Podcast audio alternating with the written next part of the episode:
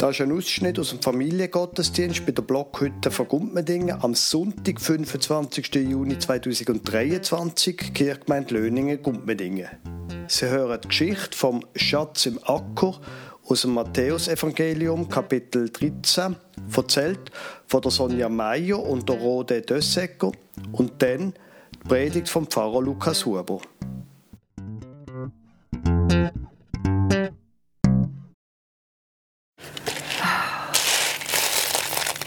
So ein schöner Schatz. Ah, hoi Elmar. Ah, hallo Petrus. Schau mal. So einen schönen, wertvollen Schatz habe ich da. So. Ja, weisst, ich bin von Haus aus Fischer. So mit Schatz, Gold, Silber und Kette, da habe ich keine Ahnung davon. Ja, das habe ich dir gleich angesehen. Dass du von solchen Sachen nichts verstehst. Ja, aber weisst, ich habe eine Geschichte gehört von einem Bauer. Ah, Bauerngeschichten. Das interessiert mich nicht. Ich finde Geld und Gold. Bauern, die finden ja nur Dreck in der Erde. Oder Herdöpfel. Ja, aber weisst, zum Schluss, das war ein Bauer und der hat den Acker von seinem Chef gepflügt. Mhm. Und es war ein mega heißer Tag wie heute. Und er hat geschwitzt und er hat Durst gehabt. Und er hat geschumpfen über seinen Chef. Der alte Geizhals, immer muss ich schaffen für den. Und er hat aber gleich weitermachen. Er hat den Pflug wieder in die Hand genommen, hat die Peitsche gegriffen und hat sein Pferd angetrieben. Du alter Gaul, mach mal ein bisschen schneller! Und dann hat das Ross einen Sprung gemacht für ihn, hat natürlich den Pflug mitgerissen und dann ist plötzlich stecken geblieben. Und da hat es einen riesen Knall gegeben. Und der Pflug ist einfach zerbrochen. Oh nein, ist an einem dreckigen Stein angestoßen. Nein, zuerst hat er wieder schimpfen und wieder sein Pferd schlagen und dann plötzlich ist er wie erstarrt stehen geblieben. Eine Schlange. Nein, falsch. Eine Schatzkiste. Eine Schatzkiste? Ja, eine riesengroße, schwere, alte Schatzkiste. Die Kiste mit im Acker, einfach vergraben. Und der Pflug hat eben das Loch reingerissen. Und dann hat er, ist er runter und hat schön die Erde alles auf die Seite mhm. da, dass er hat reinschauen konnte. Und ist voll mit Gold und Silber und Edelstein. Da hat er schnell überlegt. Da hat er gedacht, was mache ich jetzt? Da hat er alles wieder zugemacht, so als wäre nichts gewesen ist er heimgegangen und hat einfach, es wäre nichts passiert. Der Schatz wieder vergraben. Hä? Was ist denn das für ein dummer Bauer? Ja, weisst, er ist heimgegangen zu seiner Frau. Er hat gesagt, Frau, ich brauche ganz viel Geld, wir müssen einen Acker kaufen. Wir müssen alles verkaufen, unsere Schränke, Stühle, Tisch, das Pferd, Pferdekutsche, der teure Teppich da am Boden, dein teurer Mantel und all dein teuren Schmuck. Ich brauche das Geld. Sofort. Die Frau hat gesagt, du, ist das jetzt ein schlechter Witz? Und die Freunde, die es erzählt haben, gesagt, der hat doch nicht mal die Tassen im Schrank. Aber er hat nicht lange überlegt, die ganze Wohnung ausgeräumt, alles verkauft. Und dann ist er zu seinem Chef und hat gesagt, du, ich möchte gerne die Acker kaufen. Und er hat sie ihm verkauft. Glücklich ist er wieder heim zu seiner Frau, hat sie abgeholt. Aber sie stinken sauer natürlich und hat ihm nichts mehr geglaubt. Ah, aber jetzt verstand ich da. Er ist dann mit seiner Frau auf den Acker gegangen, weil der Acker, der hat ja jetzt ihm gehört. Und dann hat er die Schatzkiste ausgegraben. Ein riesen Glück. Da war ein mega cleverer Bauer. Du hast es kapiert? Ja, also ich, ich hätte ja da ganz genau so gemacht. Ich hätte alles Geld zusammengenommen, den Acker gekauft und die Schatzkiste ausgegraben. Ah, da ist eine mega gute Idee. Ich gehe gerade los und tu alle Felder und Äcker von Löning und Gundmardingen ausgraben. Und dann finde ich vielleicht auch einen riesigen Schatz, vielleicht den Schatz meines Lebens. Also. Hey, warte, warte, warte, warte, nicht so schnell, nicht so schnell. Wieso? Ja, ich habe gemeint, du willst einen Schatz von deinem Leben finden. Ja, auf jeden Fall will ich das. Ja, aber das findest du doch nicht immer so einen dreckigen Acker. Aber jetzt hast du doch gerade eine Geschichte erzählt vom Bauer mit seinem Schatz im Acker. Ja, weißt du, von wem ich die Geschichte habe? Nein. Von Jesus, höchstpersönlich. Aha. Ja, und Jesus sagt, bei Gott ist es genau das Gleiche. Du kümmerst dich um alles, du suchst Schätze aus Gold und Silber und plötzlich merkst, hey, Gott will mein Freund sein. Mhm. Und dann ist ein Freund ein Schatz und ein Schatz ist ein Freund. Ja, genau. Bist ja gar nicht so dumm. Ja, jetzt aber. Ja, und dann ist der Schatz, ein Gott ist ein ganz besonderer Schatz. Du hast es kapiert. Aha. Ja, und wo ist denn der Schatz Gott? Ja, überall. Überall, ja. Aber wo denn? Ja, überall. Er ist immer bei dir. Du kannst mit ihm reden, wie mit einem Freund. Dem sagt man beten. Und schau, ich habe dir hier eine Bibel. Mhm. In diesem Buch stehen alle Geschichten, die die Menschen mit Gott erlebt haben. Du das du mal lesen und dann kannst du Gott kennenlernen. Also, weiß auch nicht. Gut kennenlernen in der Bibel. Tja, also das muss ich mir erst noch mal genau überlegen. Ich gehe jetzt erst mal weitergraben und überlege mir das mit Ihnen, Schatz. Okay. Ciao, Petrus. Ciao, Elmar. Die Geschichte, die wir vorher gehört haben, die ist tatsächlich erzählt worden von Jesus. Im Kapitel 13 vom Matthäusevangelium gibt es eine ganze Serie von so Geschichten. Ein Gleichnis nennt man das in der Fachspruch. Ein ganzes Kapitel und die Geschichte, wo wir vorher gehört haben, kommt interessanterweise nur im Matthäusevangelium vor. Die Moral von der Geschichte haben wir für Kinder schon mal gehört, aber ich glaube, es lohnt sich, wenn wir nochmal dieser Geschichte zulassen. Es ist ganz kurz und hinterher kommt gerade noch eine zweite, die ich Ihnen auch vorlese. Im Kapitel 13 vom Matthäusevangelium, Vers 44 bis 46 heißt es folgendermaßen. Das Himmelreich gleicht einem Schatz, verborgen im Acker, den ein Mensch fand und verbarg. Und in seiner Freude geht er hin und verkauft alles, was er hat, und kauft den Acker. Wiederum gleicht das Himmelreich einem Kaufmann, der gute Perlen suchte. Und da er eine kostbare Perle fand, ging er hin und verkaufte alles, was er hatte, und kaufte sie. Ha, das ist jetzt aber eine ein eine verrückte Geschichte hier. Himmelreich auf der einen Seite. Was meint da eigentlich Jesus damit? Wenn man das ganze Kapitel lesen würde, dann würde man relativ schnell merken, bei dem Himmelreich geht es wie eine Art um, um zwei Sachen. Das eine ist, das hat die Leute damals zur Zeit von Jesus sehr, sehr beschäftigt. Was passiert eigentlich, wenn ich tot bin?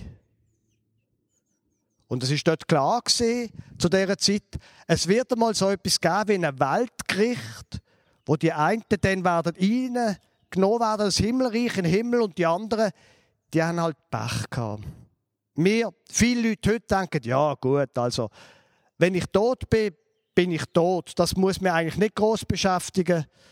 Und so kann man natürlich denken, auf der anderen Seite, äh, ja, wie wäre es, wenn es jetzt tatsächlich nachher nicht fertig wäre? Aber wenn man die, das ganze Kapitel liest und vor allem die Geschichte, dann merkt man, ja, Moment, da geht es ja nicht nur irgendwie darum, wie man dann in, in den Himmel kommt nach dem Leben, sondern da geht es ja schon ums Leben heute. Für viele Menschen ist die Bibel so ein Buch, wo einem sagt, was man muss tun, damit man einmal in den Himmel kommt. Was quasi muss man machen, zum Gott gefallen?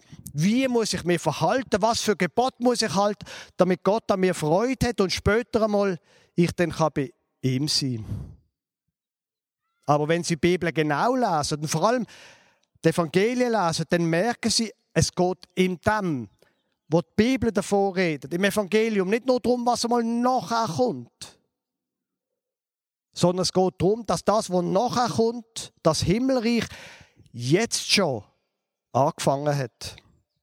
Und das ist ein sehr spezifisch christlicher Gedanke. Da finden Sie in keiner anderen Religion. Es geht nicht nur darum, dass ich jetzt etwas leiste, damit ich nachher belohnt wird, sondern die Belohnung, wo dann am Ende steht, die wirkt jetzt schon in mein Leben hinein. Interessant. Und die Frage ist dann, ja, aber die beiden Geschichten hier, die beiden Männer da, Bauer, der hier Makko geschafft hat und der, der die Perlen gesucht hat, das sind ja schon ein bisschen extreme Leute. Alles verkaufen. Also ich meine, alles verkaufen. Wie, wenn man noch eine Perle hat, ja, was isst man denn? Und was, was trinkt man denn? Und wie schützt man sich vor der Sonne, wenn man eine Perle hat und im Winter vor der Kälte? Erzählt da also jetzt Jesus einfach eine Geschichte über ganz verrückte Abenteuer, wo genau nur etwas wollen im Leben. Aber dann ging zum Beispiel mir die Geschichte nicht an. Ich habe Kinder. Die wollen etwas essen. Ich brauche Geld. Ich bin angewiesen darauf, dass ich meinen Lohn bekomme. Das ist ganz einfach. Jesus allerdings, der erzählt die Geschichte nicht, weil es um extreme, um, um richtige Hasardeuren und Abenteurer geht, sondern er erzählt die Geschichte unter dem Gesichtspunkt, also unter einem speziellen Gesichtspunkt. Er redet, Entschuldigung, er redet von normalen Leuten unter einem speziellen Gesichtspunkt, nicht, von, nicht nur von total verrückten Menschen. Das Himmelreich ist das Thema. Das Himmelreich, wo einmal wird kommen und wo jetzt schon da ist. Sie kennen den Spruch, dass das letzte Hemli keine Tasche hat. Das ist aber gar nicht die Pointe von dem Gleichnis. Die Pointe von dem Gleichnis ist nicht, ich zahle jetzt ein und bekomme nachher einen Lohn. Die Pointe ist, ich bekomme viel mehr, als ich je eingezahlt hätte. Und vor allem, ich bekomme es heute schon. Heute. Also mit anderen Worten, wenn wir hier Gottesdienst feiern, wenn wir die Geschichte hören, dann geht es darum, Gott will dir einen riesigen Schatz geben. Dir. Das ist Pointe. Gott will dich beschenken. Er will dir einen riesigen Schatz geben, etwas, wo du nicht dir hast können erarbeiten. Schatz, ja gut, was ist denn da damit gemeint? Ich glaube, wir haben es vorher schon ein bisschen gehört, um was es geht. Und ich glaube tatsächlich, um das geht es auch in dieser Geschichte, um bei dem Schatz von Gott, um so etwas wie, wie Liebe. Hm. Gott, sagt die Bibel, der liebt dich und er liebt mich. Als Pfarrer und als Seelsorger da kommt man in viele Situationen, wo man den Eindruck hat, also das mit der Liebe, da gibt es viele Situationen, die überhaupt nicht funktionieren. Und man staunt immer wieder, in was für dysfunktionale Beziehungen, dass man schaut. Die Liebe von Gott allerdings, die ist anders, wenn die Bibel recht hat. Die Liebe von Gott ist nämlich so, dass er dich und mich unfassbar lieb hat, egal, ob du am Morgen schlecht aufgestanden bist, ob du aus dem Maul stinkst oder ob du irgendwie etwas gesagt hast, was nicht gut war und nicht stimmt. Und es geht doch nicht nur irgendwie um Liebesbeziehungen, sondern um alle Beziehungen. Die Liebe von Gott, wo so viel größer ist als alles, was ich mir vorstellen kann, die prägt dann auch meine Liebe. Wenn ich weiß, Gott liebt mich, er liebt mich unfassbar und er liebt mich auch dann, wenn ich versage. Wenn ich weiß, Gott, die Liebe von Gott ist geduldig mit mir, dann prägt das mein Leben und es verändert nicht nur mein eigenes Leben, sondern es prägt auch und verändert meine, meine eigenen Beziehungen. Ich weiß denn, ich bin nicht angewiesen auf die Liebe von anderen Menschen, sondern Gott liebt mich. Oder ein anderer Teil von dem Schatz ist Trost. Sie kennen wahrscheinlich das Gefühl, wenn einmal etwas so richtig bach abgegangen ist, wenn sie so richtig versagt haben oder sonst etwas nicht so funktioniert hat, wie sie es, wie sie es vorgestellt haben. Gott ist da. Er tröstet mich. Er bleibt bei mir. Er lässt mich nicht im Stich. Und vor allem, er sagt nicht, jetzt ist es gehabt. Jetzt hast du halt versagt. Jetzt schau selber. Nein, Gott ist bei mir. Er kennt meine Tränen. Er trocknet sie. Und er sagt zu mir, und das will er auch zu dir sagen, ich bin bei dir. Denn wenn es gut ist, und auch dann, wenn es schwierig ist. Oder so etwas wie, so etwas wie Orientierung, wenn man nicht recht weiß, wie es weitergeht. Ich bin so dankbar, dass ich die Fragen, die mein Leben angeht, dass ich mit Gott besprechen Gott, wie würdest du dir das vorstellen? In welche Richtung soll es gehen? Also wenn wir hier jetzt den Gottesdienst heute Morgen feiern, wenn du jetzt die Predigt hörst, aber auch egal, ob es jetzt heute Morgen ist oder sonst einmal, wenn du die Bibel liest oder schon nur an Gott denkst, dann geht es darum, er will dir einen Schatz geben. Einen unfassbar großen Schatz. Er will dir beschenken. So mit einem wertvollen Schatz, wie du dir es gar nicht kannst vorstellen Natürlich in dieser Geschichte, oder? Da haben die beiden Leute etwas verkauft. Und das ist für mich rein so psychologisch sehr verständlich, die Geschichte. Nochmal, als Seelsorger merkt man manchmal, wie manche Menschen, auch wenn sie in Situationen stecken, wo absolut dysfunktional sind, wo überhaupt nicht mehr funktioniert, aber wenigstens wissen sie, was sie haben. Und sie getrauen sich nicht raus, weil das wenigstens, das weiß ich, das kenne ich. Sie kennen wahrscheinlich auch so Geschichten. Und vielleicht haben sie auch schon ein oder zweimal genau so gehandelt nicht rausgegangen aus einer Situation, weil wenigstens das, was sie haben, kennen sie.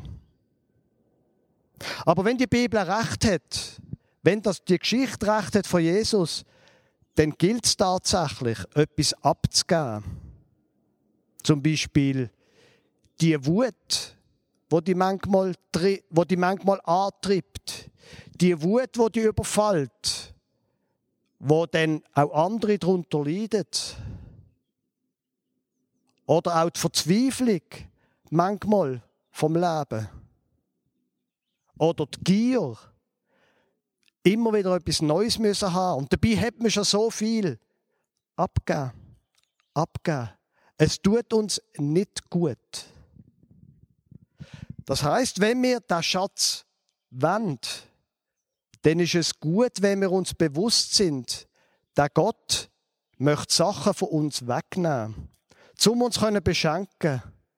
Aber, am, aber die Pointe von dieser ganzen Geschichte ist, Gott will dich beschenken mit einem Schatz, der nicht größer könnte sein und mit einem Schatz, wo dein Leben verändert, jetzt und für immer. Amen.